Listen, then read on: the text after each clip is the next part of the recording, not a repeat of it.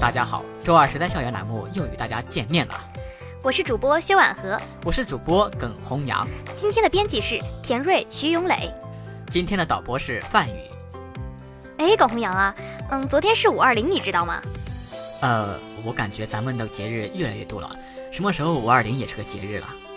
对于秃团狗来说，那应该是一个节日吧？但是对于单身狗来说，五二零就只是五二零了啦。其实我觉得大家可能对于五二零有什么误解。哦，怎么说？这个五二零的零啊，谐音是您，我爱您。我认为这个您更多的应该是指长辈，而五二一这个一对应的是你，才是情人之间的节日嘛。哇，耿红阳，我突然发现一周没见，你睿智了不少嘛。过奖过奖，哪里哪里，不敢当不敢当。好，那么话不多说，就让我们来听一下这周的校园新闻。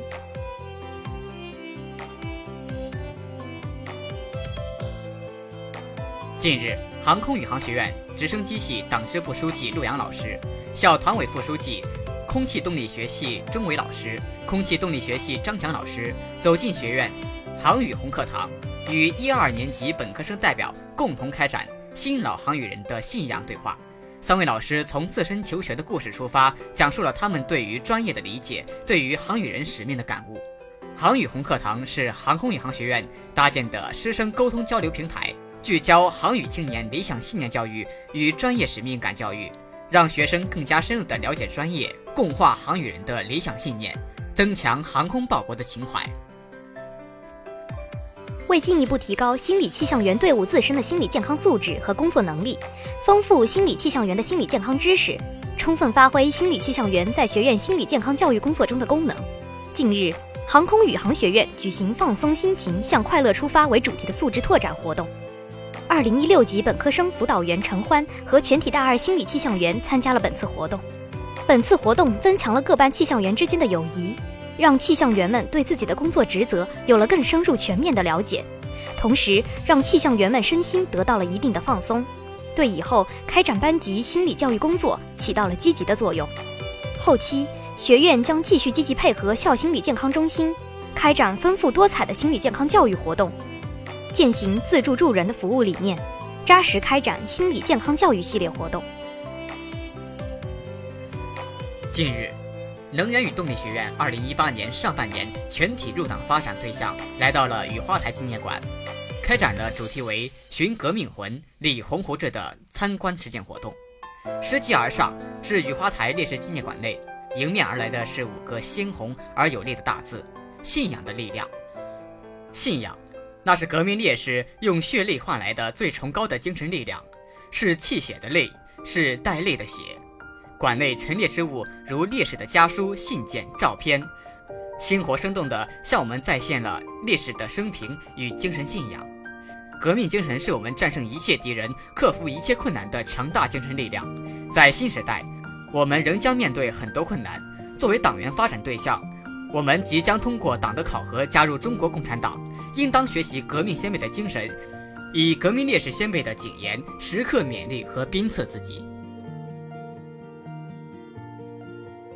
近日，约会吧，解开你心中的结心理健康活动在人文与社会科学学院院楼幺零四教室举行。本次活动由大一中心组组长严楚红主持，辅导员彭汉地，学院各年级学生参与本次活动。本次活动总共分为三个环节：心理学图片解读、心理学文摘品读和心理游戏互动。首先，主持人严楚红分享了四幅心理学图片，同学就图片见仁见智，分享自己所思所想，共同交流探讨。随后，同学们分段朗读心理学作品。你以为你以为的就是你以为的吗？感受思维的多面性，学习有趣的心理知识。最后，在自由分享环节，心理气象员刘天佑同学向我们讲述了他对原谅的理解。电影《海边的曼彻斯特》告诉我们，没有必要和过去和解，顺其自然。而三块广告牌又讲述了一个原谅的故事。给我一个解释，原谅不原谅是我自己的事儿。最后，心理游戏分享环节，每四个人分为一个小组，以小组为单位进行讨论。每个人都制作了一张专属于自己的名片。让同学们在更加了解小伙伴的同时，更重要的是正视自己的内心。近日，在艺术学院二零九教室开展了学生党员发展的答辩评审会，共有九位同学面向学院本科生和研究生所有的党员与入党积极分子进行公开答辩。党员发展是基层党组织的一项重点工作。艺术学院的基层党建工作一直以来都坚持把吸收具有马克思主义信仰、共产党觉悟和中国特色社会主义信念。自觉践行社会主义核心价值观的先进分子入党，作为一项重要工作，并严格执行党员发展流程，定期进行党员材料互查，力争做到从严从实加强党员教育管理工作。答辩会结束，陈老师对党委组织部开展的入党教育在线培训系统管理员培训会议的内容进行了介绍。艺术学院也将本着成熟一个、发展一个的原则，努力将艺术学子培养成政治能力、专业本领双过硬的社会主义合格建设者和可靠接班人。近日，图书馆举办的话剧展演活动在将军路校区图书馆一楼报告厅举行。河海大学的易雪话剧社带来了话剧《守岁》，我校青春剧社带来了剧本送演《青蛇》。本活动是第十三届南航读书节系列活动之一。青春剧社的《青蛇》取材自中国民间传说的故事，在田沁鑫话剧导演的改编下重焕生机。这个剧本非常有韵味。我们今天的节目就是想向大家分享这部话剧。青春剧社社长宋文植希望通过演员的表演，让在场的观众感受戏剧文学的魅力，爱上戏剧。哎，等一下，这条新闻好像跟我有关。哎。这条新闻好像跟我有关，跟你也有关。嗯，是的，我和耿弘洋呢，在青春话剧社的送演节目《青蛇》里面，分别饰演小青和许仙两个角色。请各位听众小伙伴们多多关注我们的青春话剧社，希望大家也都能在欣赏话剧中感受生活之美。下面来听国际新闻：习近平主席特使、国务院副总理刘鹤于五月十五号至十九号应邀赴美访问。经过几天紧张艰苦的磋商，中美双方最终达成了不打贸易战的共识。这是一次积极、务实、富有建设性和成果的访问，是对两国元首此前达成重要共识的落实，对中美两国人民和国际社会来说都是一个好消息。从今年二月底刘鹤赴美沟通，到五月初美方主动派出代表团到中国磋商，随后习近平主席应邀同美国总统特朗普通话。再到此次美邀请刘鹤率团赴美，这一切传递出一个清晰的信号：在中美两国元首达成重要共识的指引下，双方朝着解决问题的方向不断迈进。十九号下午，就经贸磋商共同发布了联合声明，双方将在诸多领域加强经贸合作。英国王位第六顺位继承人哈里王子与美国女演员梅根·马克尔的婚礼，十九号在温莎城堡内的圣乔治教堂举行。约十万人涌入温莎小镇，见证这场盛大庆典。距伦敦约四十公里的温莎镇，当天风和日丽，街道上随处可见盛装出行的民众，不少人手中挥舞着印有婚礼主角头像的旗帜，处处洋溢着喜庆气氛。当地时间十二时，英国女王伊丽莎白二世抵达教堂之后，婚礼仪式正式开始。坎特伯雷大主教为一身戎装的哈里和身穿白色婚纱的马克尔主持婚礼。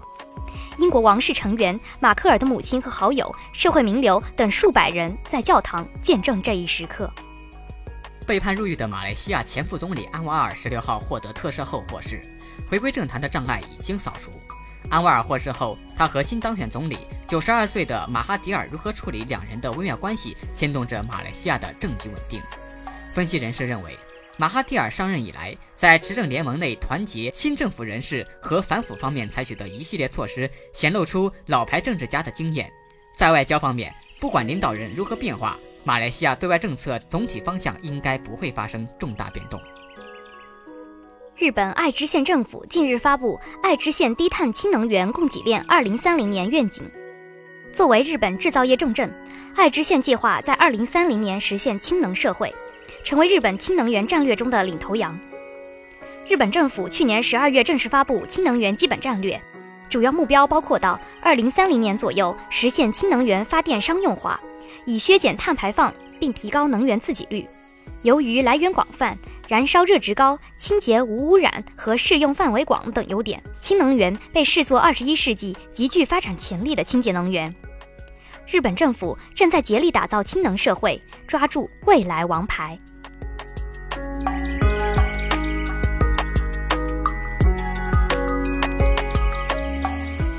下面让我们来听一组新鲜事儿。终于到了轻松的新鲜事环节了。为什么周二组每次都要这么说呢？其实新鲜事儿也并不是很轻松呀。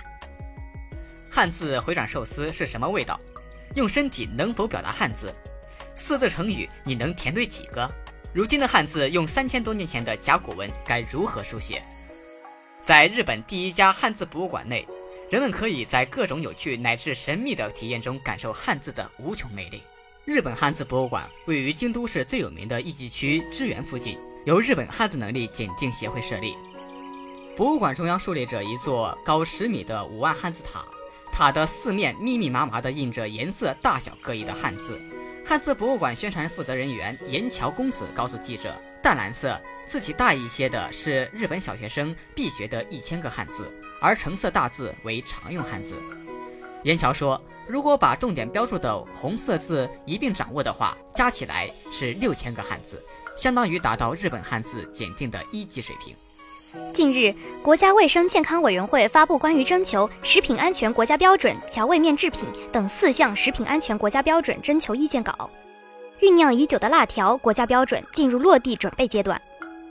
调味面制品即是消费者常见的辣条，据业界统计，约有近五百亿的产值规模。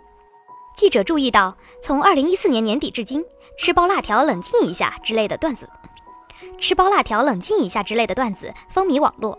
但作为一代网红食品的代表，辣条不仅是段子手的最爱，更是地方食药监部门抽查黑榜中的常客。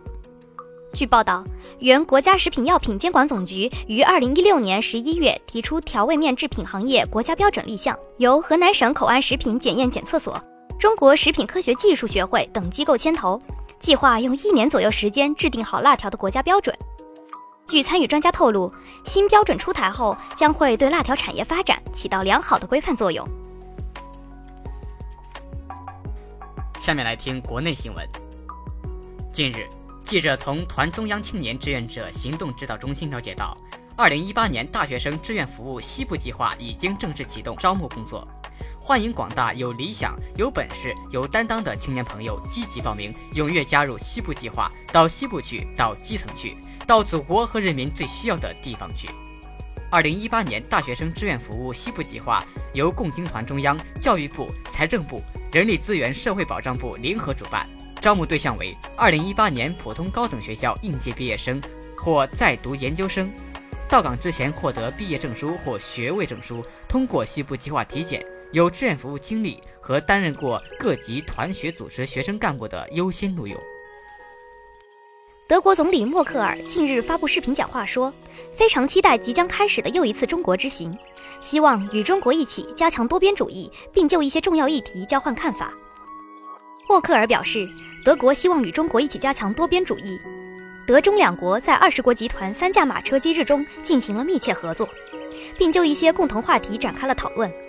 本次访华期间，德国将与中国就双边关系、经济形势和贸易等进行对话。默克尔本次中国之行目的地还包括深圳，对此他非常高兴和期待。他说，历次访华期间，他经常去中国的一些省市访问，每次都让他感受到中国发展的活力和广度，了解到这个国家更多的故事，也给予他与年轻人以及中国地方政府交流的机会。深圳是一个特别的地方。中国经济的开放从这里开始，有很多德国企业落户这座充满活力的城市。他特别期待到访深圳。委内瑞拉二十号举行总统选举投票，选举结果预计当晚揭晓。选民投票时间从当地时间六时开始，当天十八时结束。为保证选举顺利进行，委政府在全国部署了三十多万名军警。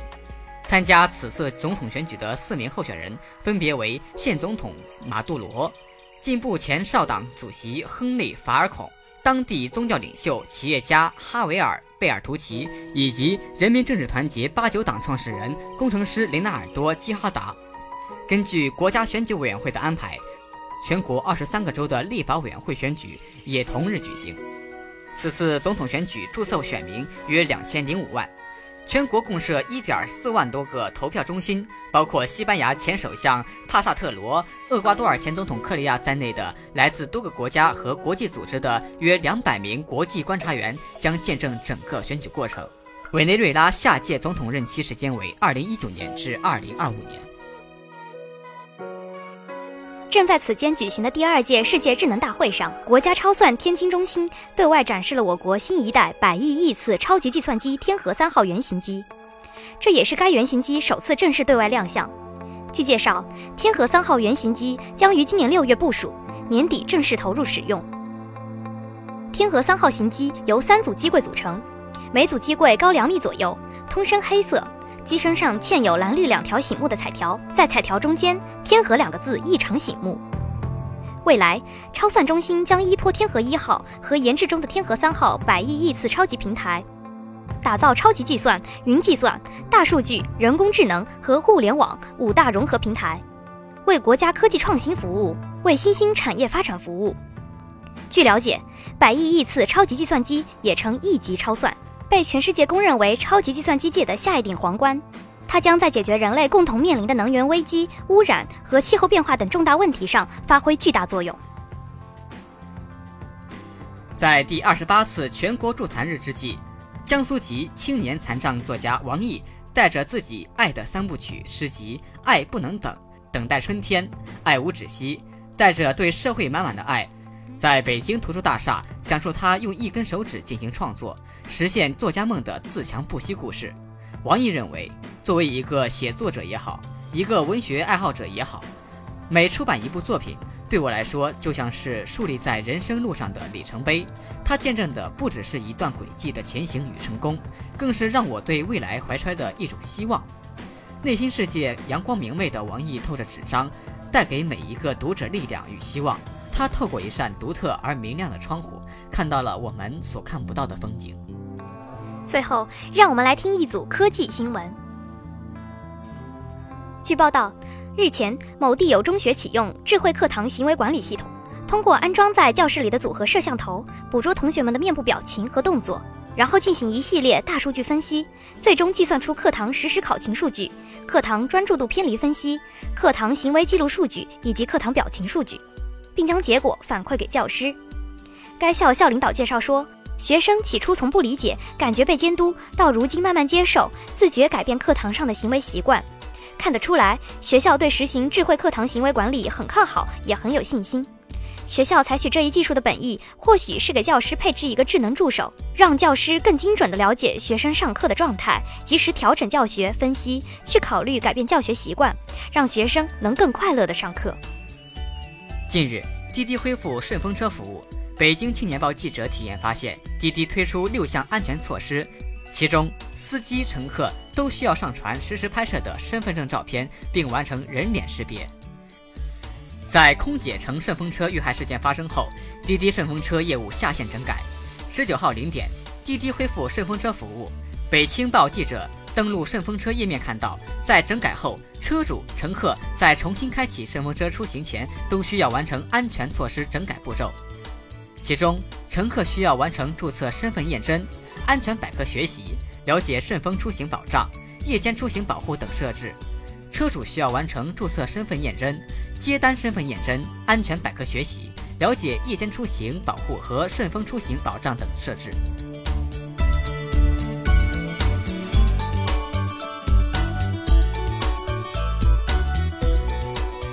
以上就是今天时代校园所有的新闻，感谢大家的收听，我是主播耿弘阳，我是主播薛婉和，感谢今天的编辑田瑞、徐永磊，感谢导播范宇，我们下期再见。